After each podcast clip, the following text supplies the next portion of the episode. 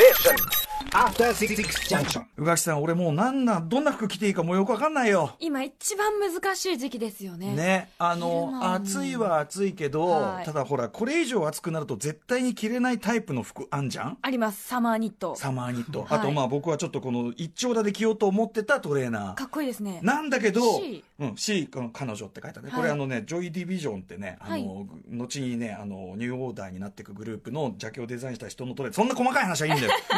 もこれ着てるだけですでにちょっと、で、下はシカ半ズボンっていう感じで、なんてこのアンビバレントな季節感を表現してるんだけど。なんか足して平気になるかなみたいな。そうそう。あの、今、ぶっちゃけここ、昼間の時はめちゃめちゃ暑くて、さっき汗ダラダラだったけど、間違いなく夜は寒くなる。結局暑いし寒いっていう、なんか真ん中をついた割には真ん中じゃなかったやつね。まあ、差し引きゼロ感みたいな。宇垣さんも今背中結構、前から見ると、背中開けてますからね背中結構ばっこり開いてる。今しか着れない感じの服で、はいこんな感じでね、季節っていうか天気は厄介だから僕はもう対話を諦めつつあります。いいんですよ。ファッションは我慢ですから、楽しんでいきましょう。ん。アフターシックスジャンクションンクション。After Six Junction. 5月15日火曜日6時を過ぎました。TBS ラジオキーステーションにお送りするカルチャーキュレーションプログラムアフターシックスジャンクション通称アトロク、えー通称アトロク失礼かわいい。可愛感じになっちゃったパーソナリティは私ラップグループライムスターの歌丸です。そして火曜日のパートナーは？TBS アナウンサーの宇垣美里です。はいということでねあのちょっと日曜日のね、人間交差点のダメージが残ってちょっと今赤ちゃんしゃべりになっちゃいましたけど。いや、素晴らしい、本当に伝説に残るちょっとね豪雨の中雨の中あのりがとうございますフェスでございました。はい。久しぶりに野外フェス行ったんですけど、ええはい。やっぱりあのみんなでうん。大きな音を、一緒の音楽を楽しむって、はい。こんなに楽しいことだったんだなって、うん。改めて思いまし。楽しんでいただけました。結構大変だった、まあ宇垣さんはね割とあのフェス慣れした雰囲気というかね。はい。なんかあの入れ立ちでちょっと分かった。あこれはちょ多少ちゃんとあの雨の日。でもなんていうの、フェス慣れしてる人でもちょっとね、見れなかったぐらいの雨だと思うんで、いやここまでとは思いませんでしたね。ちょっと後ほどね、はい。そのフェスの話なんかもね、ちょっと伺おうと思うんですけど、はい。ちょっとここで、あのー私の、まあ、個人的なじゃないな、ちょっと映画ファン的にちょっとね、あのー思い入れがある方の訃報をちょっとお伝えささせていただくて、えっと、えーマーゴ、マーゴット・キダーって、まあ、日本ではきあの表記されてますけど、まあ、マーゴ・キダーさんですね。えっと、一番有名なのは1978年の映画、スーパーマン。クリストファー・リーブというね、この方も亡くなってしまいましたが、えーリチャード・ドナー監督のスーパーマンでヒロインのロイス・レイン役を演じた女優さんです。えーまあ、スーパーマンのそのロイス・レイン役はまあ代表作で、もう一個、まあ、挙げるとしたら、ブライン・アン・デ・パルマというね、この監督の悪魔のシスターとかありますけど、えーこのマーゴ・ギキダーさんがですね、まあ、ちょうど13日、えー人間交差点やってるその日にですね、えーアメリカの、えーモンタナ州のご自宅でまあ亡くなられて、69歳、結構若かったんですけど、そうなんです。で、ちょっとこれ僕、あの映画スーパーマン本当に大好きで、で特にこのやっぱロイス・レーン、孫木田さんが演じるロイス・レーンが本当に、えークリストファー・リーブのスーパーマンともう本当ベストカップルだと思ってて、本当大好きで、えー結構その、今日、あの人から聞いてですね、そのニュースを結構すごいショックでですね、はい。ちょっと泣いちゃって、うちでそのスーパーマン愛のテーマなんていうのを聞きながら泣いちゃったりしてたんですけど、ということでちょっと追悼を込めましてですね、ちょっとここであの曲をかけさせていただきたい。はい。あの映画「スーパーマン」よりですね、えー音楽をやってるのはジョン・ウィリアムズというね、まあ、スーパースタースースター・ウォーズ・スーパーマン、えー最近でもね、えーペンタゴン・ペーパーズとかもねやってますしねいま、未だに活躍されてますけど、えーそのジョン・ウィリアムスが書いた、まあ、非常に有名なサウンドトラックからえー、と有名なですねこれ淀川長春さんもはい。映画史に残る名シーンと、えー大絶賛してえーしてらっしゃ高校ったの先輩。えそうなんですか？そうなんですよ。ぶっ込みますね、また。広げ広げやすい情報をぶっ込んでる。ありがとう、いやいやいや、またその話をちょっと詳しく聞きたいけど、はいはい。あの淀町も絶賛した、えっとスーパーマンの中でも非常にロマンチックな映画なんですね、スーパーマン。で途中でそのスーパーマンとその新聞記者であるロイス・レーンが、えー夜のですね、えーメトロポリスというね、まあ、ニューヨークを模したそのメトロポリスという夜の街をあの街をですね、こう空中デートをするという場面はい、ちょっとそこで流れるですね、フライングシークエンスとタイトルがついてる、ちょっとこの曲をお聴きください。ちょっと私のね場面説明つけな。ロイス・レインって人は、もうすごいキャリアウーマン、バリバリこう働いてて、新聞記者として優秀で、まあちょっとこう、おキャンなっていうか、ものすごいこう、はすっぱな感じっていうかね。で、あの、同僚である、まあスーパーマンが化けた姿であるクラーク・ケントにも、ものすごく、あの、優しいんだけど、まあつっけんどんな感じでね、あんたしっかりしなさいよみたいな。なるほど。男には負けないわよはって感じの。まさにそういう感じの女性なんですけど、やっぱスーパーマンの前に出ると、一気に乙女になってしまう。でこれがそのやっぱりマーゴー・キキダーさんが演じる、そのものすごいこうケンケンケンケンしてるんだけどすごい乙女のように怯えながらこうね、えースーパーマンにですね、まあ、ちょっととあるやり取りがあって自分が着てる下着のピンクってこう当てられて その後で何にも関係ない幕の中で「ピンクは好き?」ってこう怯えたようなか顔わでいい。でそれに対してスーパーマンが I like pink very much 答えてあげて。でここからですね今後ろでそういう会話がね大人の駆け引きの会話が流れて、で夜のその街にじゃあねあのどんぐらいの速さで飛べるのって言うからじゃあ一緒に飛んでみますかって、うん。でこうじゃあこれからデートに行きましょうでそうするとですねその、まあ、ゴキダ演じるロイス・レーンが、えー私の友人のクラーク・ケントはあなたのことをねピーターマピーターパンのような想像の産物だって言ってたわよってね、言うわけです、えーそうするとスーパーマンがピーターパンだってと。あれはおとぎ話で子供の話だろって言って、こうね今みまさにちょっと盛り上がってきましたけどねと飛び上がるというねこの瞬間ちょっとこの飛び上がる瞬間にですねあの全ての重力がふっとなくなるようなそういう感覚をちょっと味わうようなこのジョン・ウィリアムスのね音楽。ちょっとすみませんね私がベラベラ喋ってて。もうちょもうちょっとで飛び立ちますから、うん。ちょっとちょっと音楽聴いて。いくいくよ。飛びよう飛びよう飛びよう。で今飛んだ。でこの飛んだ瞬間にマーゴ・キダーがすごく絶妙な感じで「はっ!」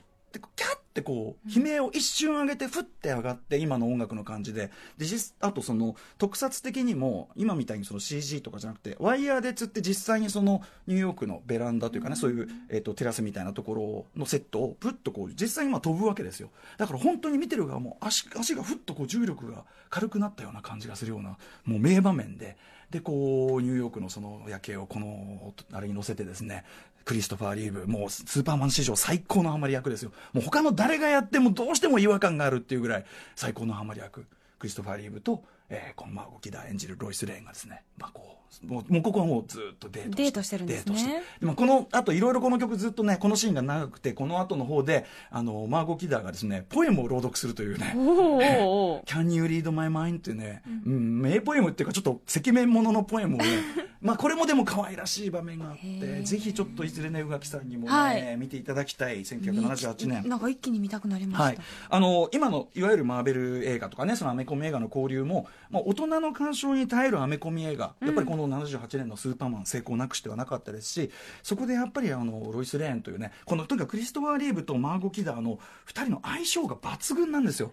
ものすごい真面目な堅物で完璧な男と、なんかちょっと俗っぽいけど、でも愛らしいところがある女性と、で、あの、オーディション映像で、他のいろんな女優さんとオーディションテープがあって、それ、あの、今、DVD とかについてるメイキング映像で見れるんですけど、もうこの二人が一緒に収まった時のマジックがやっぱただごとじゃなくて。やっぱこの二人だなってそいう。うなんですよ。本当やっぱ相性ってあって。例えばねその実際に撮影の合間合間でマーゴ・キダーさんという人は非常に奔放な女性でもあって、まあ、結構いろんな男性とこうねハリソン・フォードと付き合ったりとかもしてた時期もあるんですけどそのクリストファー・リーブがスーパーマンになりきってものすごい真面目にこうやってるところにこうやって股間股間にこうなんかこうちょっとこうなんていうのもっこりしないようになんかこう詰め物みたいにしてたのかな、でそれにこうバーンとか叩いてちょっともっこりしてんじゃないわよみたいなバーンってやってでクリストファー・リーブが「やめろ本当にそういうことは。やめたまえ君」みたいな。そうやってやってたみたいなやっぱね。はい。といったあたりでちょっとすいません私ねちょっとあの熱くなってしまいまして。えーということであのいずれちょっとこのマーゴ・キダーさん。の追悼的なことも込みで、ちょっととある特集テーマねあのこの番組であの後にも予定しておりますので高橋良樹さんあたりとね YOSHIKI さんからも本当に悲しいっていうねメッセージがさっき来たりして、なので、はい、ちょっとすいません私先走ってしまいましたが。ぜひぜひ、えー特集またするということですね、はいはい特集もしますので、えーはいまあ、ご木田さん、えーご冥福をお祈りいたします。すいません、先走ってしまいました。はい、といったあたりで、えー、アフターシックスジャンクション、今夜のメニュー紹介いってみましょう。6時台はこの後すぐカルチャー最新レポートのコーナー行けば晴天が年末まで続くようなご機嫌なスポットをごそれはそれで紹介困るだろうっていうね。今日のヒントは三船ですそして6時台後半は聞けば寝つきが良くなり明日の朝の会長の目覚めが約束されているカルチャートークのコーそれナーは嬉しいですね。今日は小説家の浅井亮さんにいろいろとお話を伺います私、お初にお目にかかるので楽しみでごはい楽ざいます。しみですはい。えーそして7時台前半は紅白レベルのアーティストが日替わりで登場する大型企画、ミュージックゾーンライブダイレクトのコーナー。今夜は若手シティポップデュオ、こちらも僕お初です。ブルーペーパーズのスタジオライブです。そして8時からはカルチャーの研究発信そしてさらにその先を目指すビヨンドザカルチャーのコーナーです。今夜の特徴は何なんでしょうか？私たちは何も知らない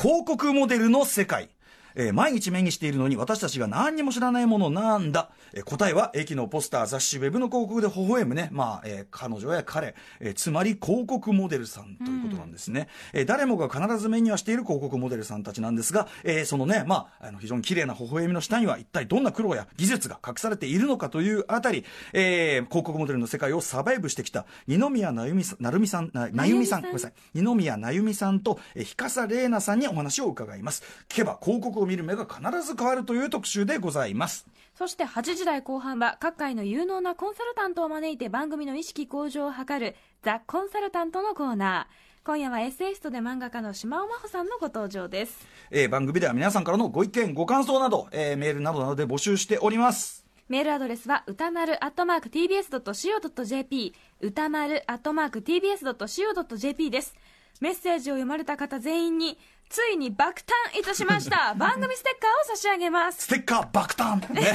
うん。でもかっこいいですね。おしゃれ、ね、はい、チェリーチリウラさんに写真撮ってもらってね、はい。えーなかなかレコードジャケット風にかっこよくできたんじゃないかと思います。こちらね、えー皆さんゲットしていただくべきですね、えーどんどん送っていただきたいという感じでございます、はい。えーそして、えーツイッターの方ハッシュタグ歌丸もしくはハッシュタグアトロクね並行して走らせております、えーそしてインスタグラムもじゃんじゃん。あそうあのね人間交差点の写真の様子。ね、はい。動画もありましたからね。あぜひご覧ください。上がっておりますのでぜひぜひそちらもご覧覧ください。それではアフターシックスジャンクション行ってみよう。えアフターシックスジャンクション